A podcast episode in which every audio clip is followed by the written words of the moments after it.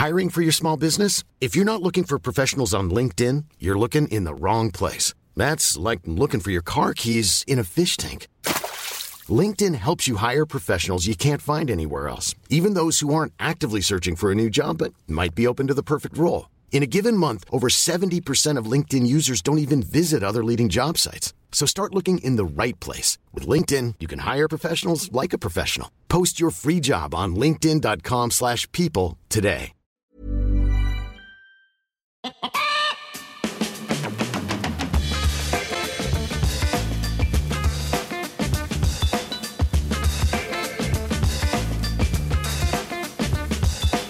Muy buenas humano, muy buenas persona que me escuchas. Yo soy Tamara Pazos, divulgadora científica con formación en biología y neurociencia y estás escuchando Un humano por persona.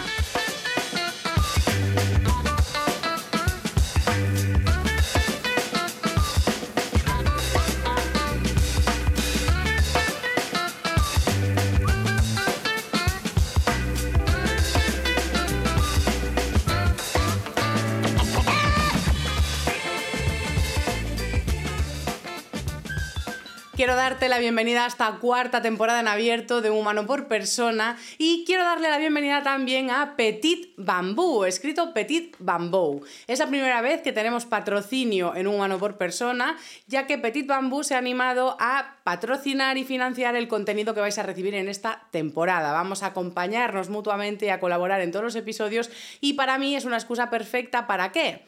Para recordar las bondades de la meditación, porque si no lo sabes, Petit Bambú es una aplicación que sirve para que puedas meditar allí en donde estés. De hecho, te vale para cualquier dispositivo. ¿Qué pasa? ¿Por qué me he metido yo en esta colaboración? Porque si sigues mi contenido tanto en libros, podcast como redes sociales, sabrás que he recomendado infinidad de veces la meditación. Y es que lejos de ser una práctica vinculada estrictamente a la espiritualidad, la meditación tiene muchísima evidencia científica con respecto a beneficios para la salud. Va a ayudarnos, y cito, desde en cuestiones para gestión de la ansiedad, regulación y modulación del dolor, control atencional, que esto es muy importante en la vida en la que vivimos rodeados de mm, estímulos digitales que captan nuestra atención, gestionar bajo nuestra propia voluntad, la atención va a ser clave. Es algo que vamos a ver muy, muy en profundidad en el episodio de hoy. Pero es que además también vamos a tener beneficios de la meditación relacionados con el sueño, que es uno de los grandes dañados de, este, de esta década, por así decirlo. Y además también vamos a lograr desconectar del pasado y del futuro para conectarnos al presente, que es algo que nos va a dar muchísimo, muchísimo bienestar. Entonces, en este punto, puedes decir, ¿cómo empiezo? Pues con Petit Bambú es muy sencillo porque antes de nada ya tienes 16 sesiones gratuitas para que tú experimentes y pruebes si esto de la meditación es para ti antes de hacer la suscripción. Entonces, yo te animo a descargarte la aplicación y probar esas sesiones gratuitas. Una vez hayas avanzado y quieras seguir eh, aprendiendo esta disciplina y conseguir unos 12-20 minutos al día, que es lo que se ve que tiene gran evidencia científica de darte esos beneficios, te animo a hacer la suscripción y acceder a más de 700 cursos, eh, sesiones de meditación y programas que tienen de meditación dentro de la aplicación. De hecho, este jueves, o sea, hoy mismo que sale el episodio, van a añadir más. Es una aplicación en la que trabajan muchos profesionales de la salud, como pueden ser tanto psicólogos, psiquiatras como expertos en mindfulness para diseñar estas sesiones. Con todo esto te diré que una vez que estás en la aplicación puedes trabajar el ámbito de tu vida que más te genere eh, pues urgencia, por así decirlo, o lo que más te apetezca, porque tienen programas de meditación enfocados tanto al sueño como a cuestiones de dolor, de estrés, de ansiedad, cuestiones de compasión, aceptación, incluso temas de trabajo. O sea, una vez te metes ahí ya, tú eliges. Además de muchos sonidos relajantes, que sé que a muchas os gustan. Así que quiero darle la bienvenida a Petit Bambú y animaros a eso, a descargar la aplicación y probar.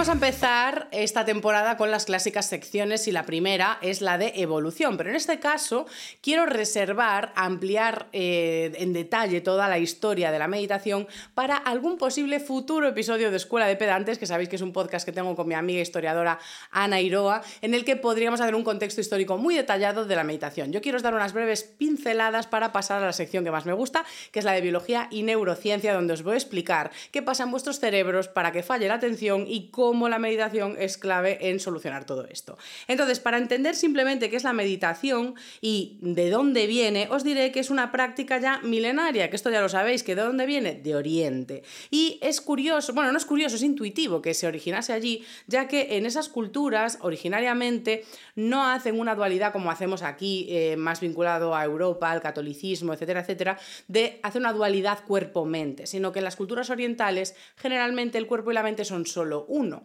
Por lo tanto, que esto haya instruido o instigado prácticas de meditación que son básicamente aunar el presente, el cuerpo y la mente, que es algo, un lenguaje nuestro, no suyo, eh, tiene muchísimo sentido.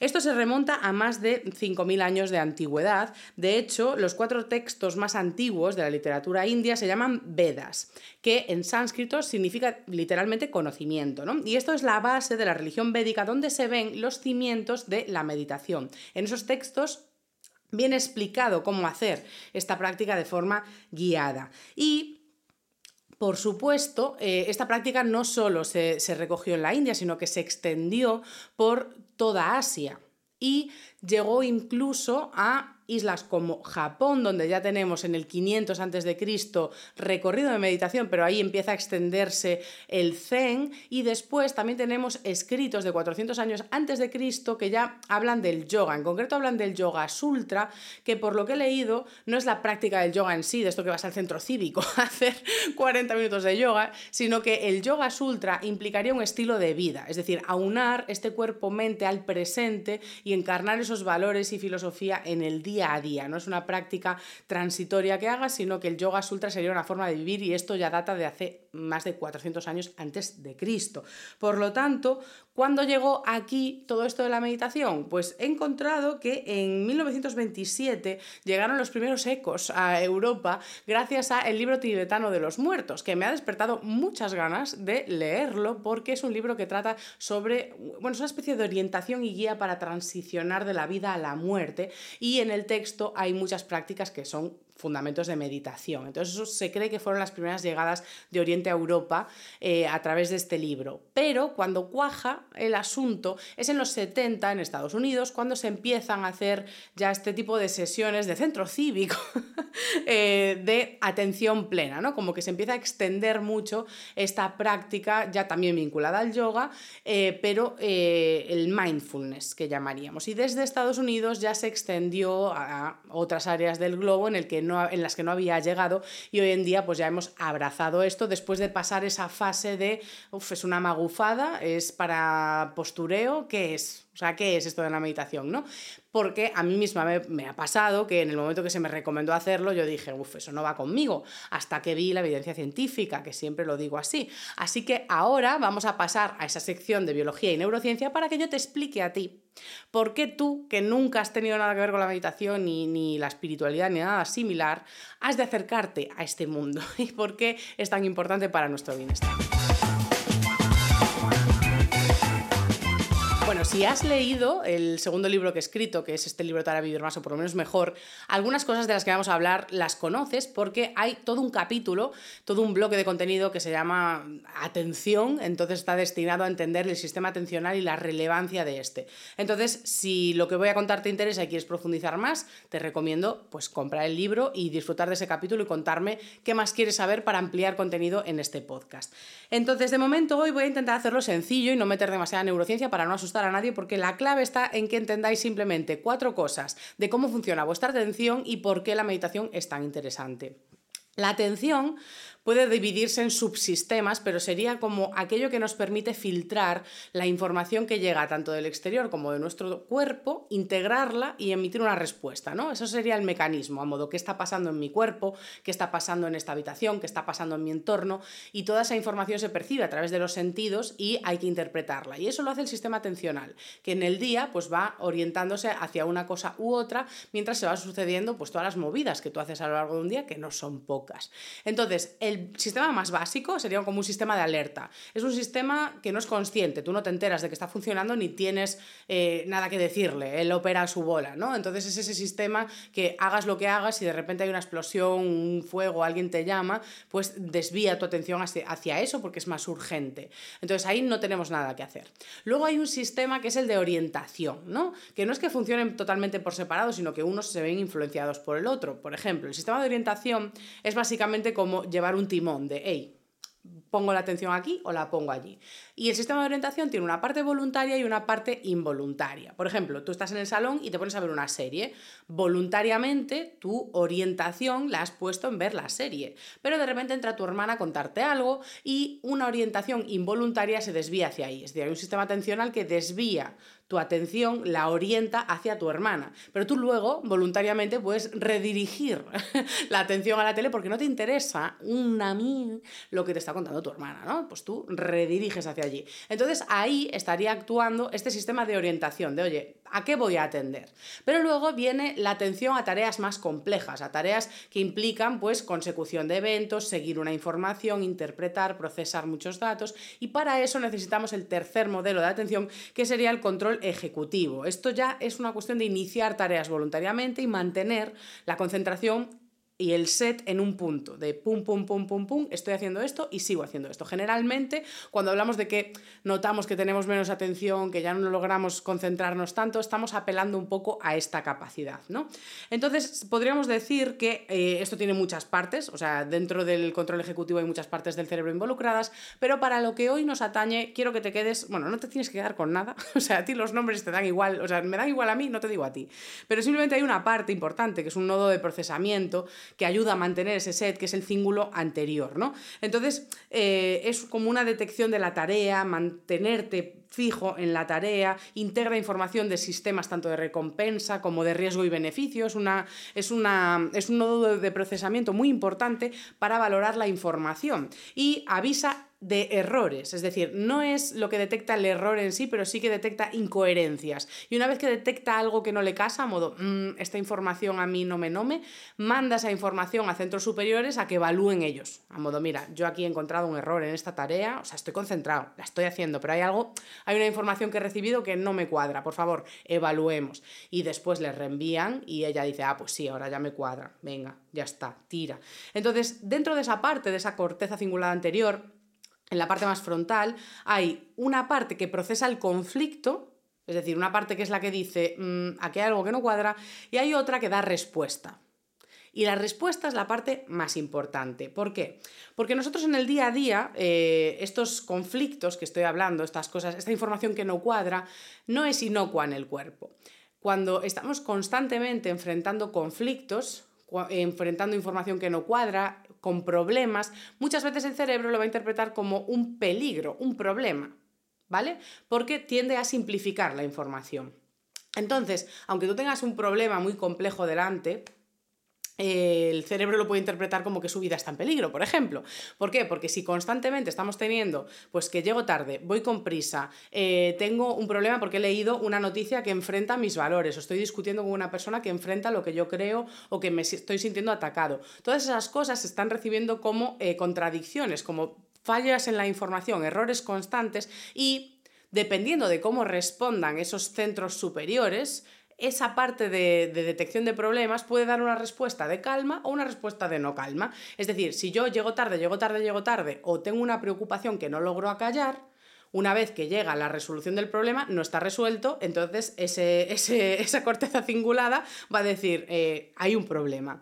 Y aquí hay un gran conflicto porque ese giro cingulado está muy involucrado, muy pegado, muy estrechamente ligado a la amígdala, que es una estructura vinculada con las emociones. Y no las emociones como algo etéreo así, ¿no? algo abstracto, sino las emociones como algo fisiológico. Es decir, una emoción que en el momento que la amígdala se la avisa de hay un problema, hay un peligro, amiga, ella va a mandar señal de que hay un problema, que hay un peligro. ¿Y qué va a hacer el cuerpo? Segregar cortisol y adrenalina, secretar hormonas vinculadas al estrés que van a poner el cuerpo a tope, van a poner la sangre a circular, llenan los músculos de sangre por si hay que salir corriendo, en fin, que hace una situación que a nivel metabólico y cardiovascular es muy perjudicial, además de ser proinflamatorio, que trae problemas de funcionamiento de los órganos a largo plazo. Es por esto que no nos interesa tener estrés sostenido en el cuerpo, porque eso son hormonas haciendo un mal funcionamiento del resto de órganos, ¿no? Entonces, ahí ya tenemos un problema principal. El momento en el que estamos en una vida que enfrenta conflictos constantes, por pequeños que sean, acumulados y que no le podemos proporcionar soluciones a, ese, a esa corteza cingulada anterior que quiere una respuesta a modo ¿está todo bien? o aviso a la amígdala. Pues si está todo el día avisando a la amígdala, la amígdala está llenando el cuerpo de hormonas de estrés de forma constante. Y hasta ahí dirías tú, bueno, mm, vale, ¿y si le digo que todo está bien? Pues ahí sí que pararíamos el asunto. Es decir, si yo estoy resolviendo un problema o creo que voy a llegar tarde y de repente digo yo, ah, no, puedo ir en este bus que pasa antes, pues ya le he dado una información a ese giro anterior y va a decir, ah, bueno, pues no pasa nada, está todo controlado. O si tengo un conflicto con alguien que lo resuelvo o digo, va, mira, hoy no puedo hablar con esta persona, lo voy a hablar mañana y seguro que lo resuelvo, vale, pues mi giro tiene una respuesta y dice, ah, bueno, pues no pasa nada, ¿no? Pero eso sería un escenario ideal en el que yo sabría, ¿no? Tendría herramientas para calmar esos problemas y darle una solución. En el caso de que no, y de que yo siga mandando esas hormonas al cuerpo, lo que pasa es lo que he denominado también en el libro como las puertas giratorias del estrés. Y es que, claro, tú tienes la sangre del cuerpo llena de hormonas de estrés, ¿no? Que van a los órganos, etcétera, etcétera. Pero claro, el cerebro también recibe sangre del cuerpo, va circulando. Entonces, una vez que esa sangre vuelve a pasar por el cerebro, está cargada de hormonas de estrés. Y tú puede que estés en un momento en el que no tienes ningún problema delante, simplemente estás en cama y quieres dormir. Pero tu cerebro se ha llenado de hormonas de estrés y dices, espera un momento, eh, aquí hay un problema, y aunque no lo encuentre, lo busca. Y esta sería la base de los pensamientos intrusivos, de los pensamientos rumiantes, que están muy asociados al estrés. Precisamente ¿por qué? Porque esa, esa nube de hormonas de estrés llegando al cerebro le da un mensaje de que hay un problema y si no lo encuentra piensan qué problemas puedes tener. Y por eso va al pasado o al futuro a buscar preocupaciones o problemas anteriores para darle explicación a esas hormonas que hay ahí. Y eso hace que te atrapes en pensamientos que aún encima que hacen, por eso le llamo puertas giratorias, generan más estrés. Es decir, tú en ese momento no tenías ningún problema, has pensado en problemas pasados y futuros y le has vuelto a decir a la amígdala, aquí hay conflicto, conflicto, conflicto, y la amígdala ha mandado todo eso al cuerpo de vuelta. Entonces, volvemos a las mismas. Muchas hormonas de estrés en el cuerpo que la siguiente noche volverán a tu cabeza a decir, hey, ¿qué tal? ¿Querías dormir? Pues no, no vas a dormir.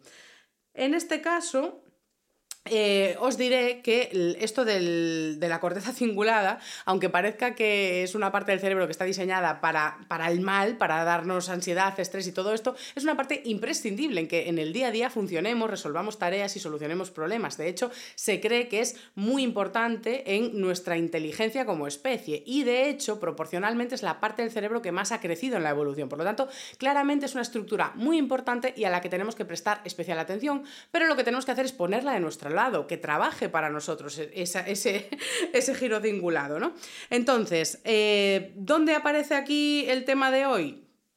Precisamente en cómo podemos empezar a meter mano en esa resolución de conflictos, cómo podemos controlar o gestionar, mejor dicho, por la palabra control es un poco ñoño, cómo podemos intentar gestionar la atención cuando aparecen esos conflictos de forma que paremos esa cascada de hormonas que van hacia nuestro cuerpo generando todo ese malestar. Pues sorpresa, sorpresa, es con el tema de hoy que es la meditación, por supuesto. Y es que eh, hay muchísimos estudios que están hechos con la práctica de meditación para ver qué pasa en el cerebro. En concreto, no con cualquier meditación, sino con la meditación mindfulness.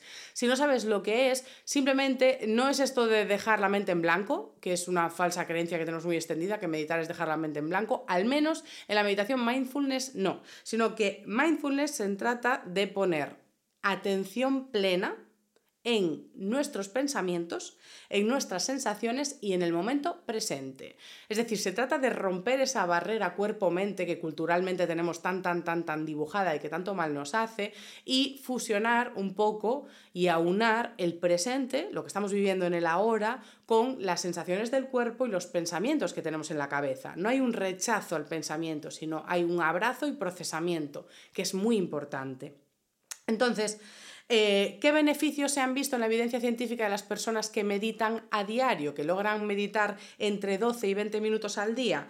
Pues han logrado mejoras a nivel atencional, han logrado mejoras en la regulación de las emociones, con bajos niveles de estrés y baja presión arterial. También se logra modular la percepción del dolor. De esto tengo un episodio en la primera temporada que está en Podimo, pero eh, me gustaría rescatarlo más adelante para hablar más en profundidad del dolor, de los analgésicos, de nuevas terapias que se hacen como con CBD y cosas así, que bueno, quiero profundizar más porque es un tema muy interesante y la meditación tiene mucha evidencia científica de trabajar en la modulación de la percepción consciente del dolor, o sea que es un tema súper interesante. Luego también participa en una mejor percepción del estado de ánimo, pero claro, esto no me extraña, es decir, si estás bajando los niveles de estrés, si estás aprendiendo a gestionar estos pensamientos y la atención, pues claro que vas a tener un ánimo más elevado o sea que esto es maravilloso e intuitivo también. Pero es que además la meditación se ha vinculado con la memoria, con estimular la memoria, mejorar la memoria de trabajo y ese control ejecutivo en las tareas del día a día. Es decir, simplemente se ven beneficios de que tú puedas ser dueño de tu atención, que esto no es algo a menospreciar. Las personas que tienen una atención más plena son menos vulnerables, por ejemplo, a cuestiones como compras impulsivas en Internet o compras impulsivas en cualquier establecimiento siendo agresivamente atacados por publicidad, ¿no? que está diseñada precisamente para que bajes la guardia. Pues cuanto más estamos en control de, nuestro sistema atencional, somos un poco más libres a la hora de decidir dónde invertimos nuestro tiempo, cuánto tiempo pasamos en plataformas digitales o qué artículos vamos a comprar. Entonces, ahora que ya te he vendido el oro, voy a explicarte qué pasa en el cerebro con todo esto. Lo importante que hay que entender en el cerebro es que una vez que usamos una parte del cerebro, lo estamos entrenando como quien entrena a un músculo. Y a esto le vamos a llamar neuroplasticidad, es decir, la capacidad que tiene el cerebro de, ser plástica, de cambiar, de moldear, según el uso. Por lo tanto, nosotros en el día a día, cuando vamos en automático, aunque pensemos que no estamos haciendo nada voluntariamente, estamos entrenando partes del cerebro. Simplemente estamos entrenando las partes que van en automático. Las partes que automáticamente, cuando hay un problema, se van a la ansiedad, se van al pasado, se van al futuro, se van a una gestión de regulación que puede ser pues, la comida, las compras, la fiesta el alcohol. Es decir, cuando vamos en automático no es que no estemos haciendo nada, es que estamos reforzando estructuras del cerebro que nos hacen hacer eso. Por lo tanto, cuando día a día reservamos espacio para la meditación, estamos entrenando el cerebro en hacer esas rutas más conscientes. Y esto es muy importante. ¿Por qué?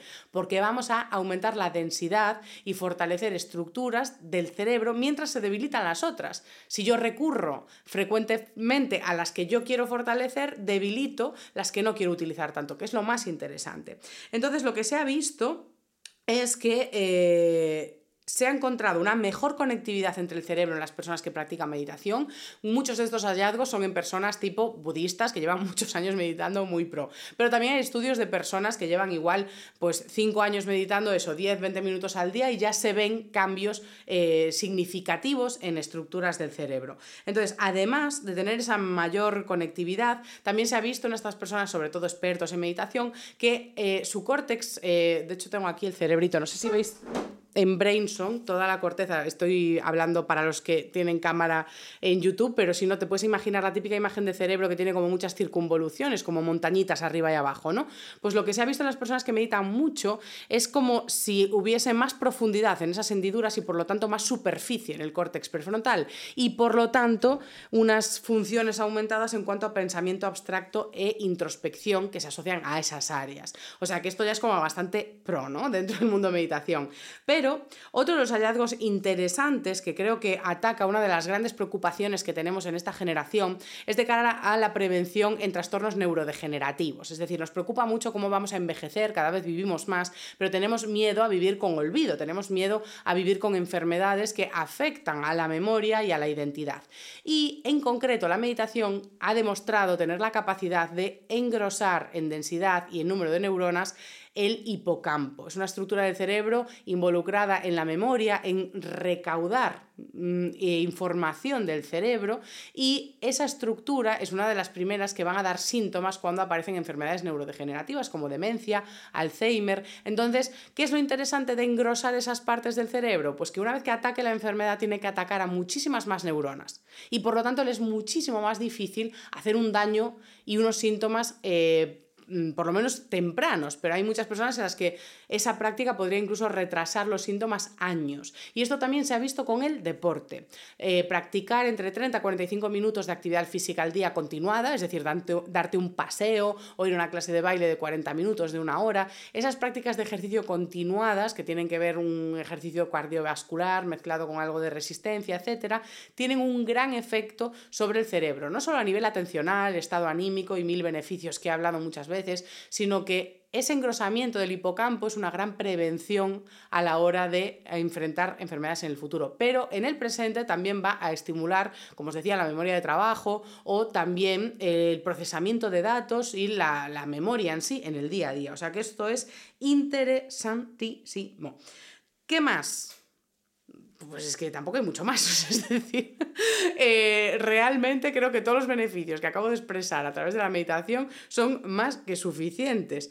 Pero para, tener un plus, un plus extra que tengo aquí anotado hacia el final, em, una cuestión que pasa con el envejecimiento es que las áreas involucradas en la atención tienden a, a disminuir. O sea, hay como un punto donde están en su máximo, ¿no? Es decir, en la adolescencia pues va mejorando el sistema atencional y digamos que en los veintitantos, treinta, tendríamos nuestro pico de concentración. Y es posible que tú me estés escuchando en plan de, hija, o sea, yo me concentraba para leer Harry Potter con 13 años y ahora con 30 no leo un libro seguido y me cuesta un montón. Esos son las redes sociales y otras cositas que afectan a la atención, el estrés, etcétera, etcétera. Pero eh, realmente lo esperable es que luego haya un declive en las áreas atencionales. Pues se ha visto que las personas que practican la meditación de forma regular logran frenar ese decrecimiento de la atención y mejoran pues, el procesamiento, cognitivo. Yo ya estoy en declive. En, las edades, pues se llaman mayorcitos, incluso mejorando el procesamiento de chavales de 25 años, ¿eh? que no hay nada mejor que ser un vejete y vacilar a los chavalillos, con ser mejores que ellos en tareas visuales y cosas así. Esto es maravilloso. Entonces, bueno, yo creo que con todo esto podemos quedarnos con una, una percepción un poco... Mm, derrotista, modo, vos sí, por un lado, qué difícil es escapar de todo este contexto en el que vivimos, porque el estrés del trabajo, familiar, preocupaciones pasadas y futuras, eso no me lo quita nadie, pero si en el día a día logramos introducir la meditación, lo que vamos a hacer por lo menos es ponerle un freno. Es decir, en el momento que tú estás meditando y siendo consciente de los pensamientos, como os decía, la meditación no es dejar la mente en blanco, sino aprender a conciliarnos con esos pensamientos. Entonces, una de las virtudes que tiene la meditación es que cuando el cingulado detecta así algún problema, y dice, uy, esta información no me cuadra y te viene de repente un pensamiento pues, de preocupación, de peligro, etcétera, etcétera, lo que podemos hacer con la meditación es aprender a dejarlo ir. Y aprender a dejarlo ir es una forma de que esa parte del cerebro dé un ok a resolución del conflicto. A modo, en el presente, que estoy conectado al presente, ese conflicto está resuelto. No es un león aquí delante, es una cosa que voy a solucionar mañana o pasado, pero hoy no la puedo solucionar.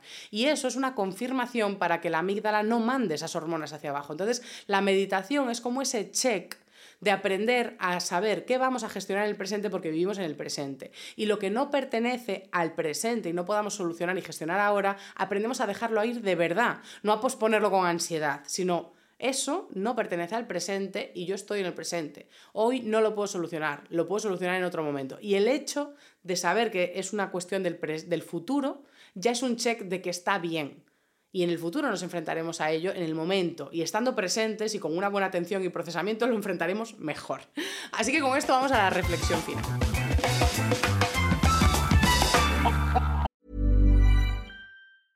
I'm Sandra, and I'm just the professional your small business was looking for. But you didn't hire me because you didn't use LinkedIn jobs. LinkedIn has professionals you can't find anywhere else, including those who aren't actively looking for a new job but might be open to the perfect role, like me.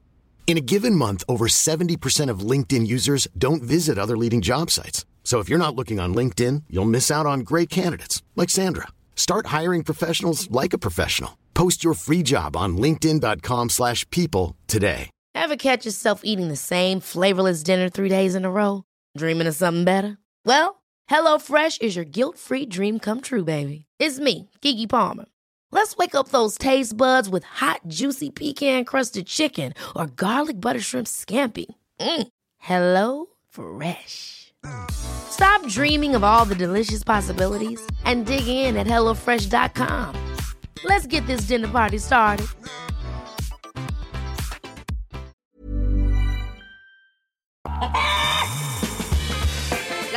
Final también va a ser una cuestión muy, muy breve, porque simplemente es mientras escribía todo este guion, mientras estaba eh, bueno, leyendo unos libros que he leído en verano sobre la atención, etcétera, etcétera, no paraba de pensar en el grueso de evidencia científica que tenemos con todo esto y en lo poco institucionalizado que está. Es decir, eh, cuenta con un peso mucho más grande que muchas de las recomendaciones que se nos dan en centros de salud. Sin embargo, no está ahí, es decir, no vemos tampoco cómo eh, sea parte de la enseñanza pública. Es decir, cuando adquirimos un conocimiento científico eh, sobre una materia en profundidad, como está siendo este caso de la meditación, se considera que es un derecho del ciudadano tener acceso a ese conocimiento y a esos beneficios. Por lo tanto, a mí me parece que es hora de empezar a meter en los colegios en las escuelas la práctica de la meditación en el día a día, es decir, algún espacio de lo que tiene la evidencia.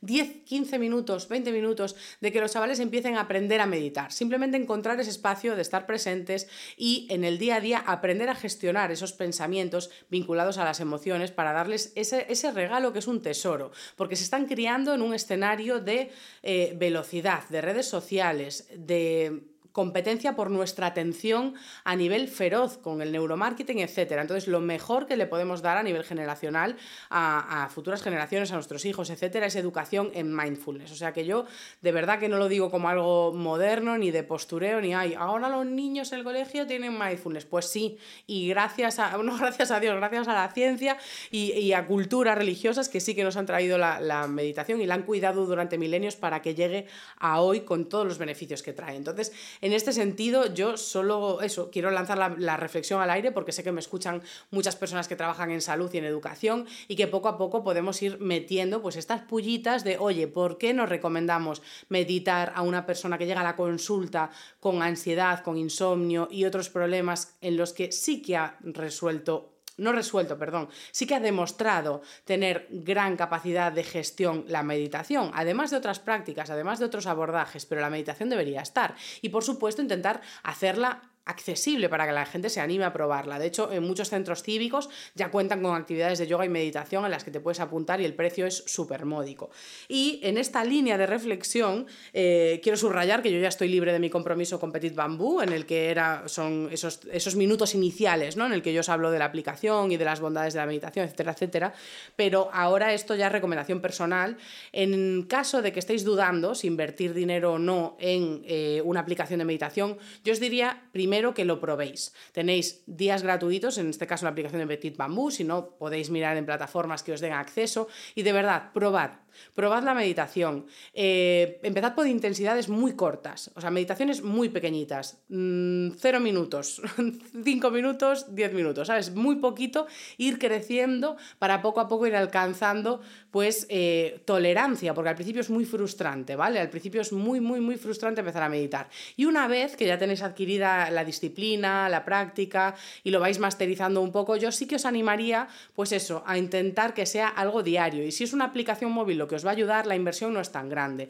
Eh, normalmente las aplicaciones, en concreto Petit Bambú, están unos 60 euros al año, son unos 5 euros al mes y muchas veces... Eh, si tenemos acceso a hacer esa inversión, es interesante hacerla por los muchos beneficios que vamos a tener en la salud vinculados a esa práctica diaria. Y si no, como digo, pues con amigas, en un centro cívico, en algún espacio en el que podáis tener esta práctica de forma asidua y practicarla también luego a diario en casa. ¿Qué pasa? Que a mí personalmente, por eso digo que es una parte personal, lo de tenerlo en el móvil me parece muy cómodo. O sea, en el mundo de aplicaciones móviles para la salud, que las detesto todas, o sea, contar pasos, contar calorías, todo eso me parece horrible. Eh, pues realmente la parte de, usar el móvil para algo verdaderamente saludable, eh, como es la meditación, pues claro, sí que es la, de las pocas aplicaciones móviles que puedo decir que cuentan con un poco de respaldo de cara a la salud. Así que nada, eh, como digo, esta parte ya es totalmente reflexión personal y, y, también explica por qué me ha animado a hacer esa colaboración, porque estoy muy cómoda y muy contenta recomendando ese tipo de aplicaciones móviles. Así que por el resto, eh, espero que os haya gustado este primer episodio de la cuarta temporada. Estoy muy contenta de haber arrancado ya y nos vemos el jueves que viene con un nuevo episodio. Y mientras tanto en redes sociales, pues me vais comentando qué os ha parecido. Tenéis mi correo tamarapazoscordal.gmail.com o mi Instagram arroba putamen barra baja t y allí pues ya me escribís, me comentáis eh, lo que queráis, lo que queráis, lo que queráis. Y muy agradecida, muy agradecida con esta cuarta temporada, quinta en realidad porque tuvimos en verano ese periodo estival de dos episodios por semana, nada despreciable. Pero gracias por estar ahí una semana más y nos vemos el jueves que viene con otro episodio.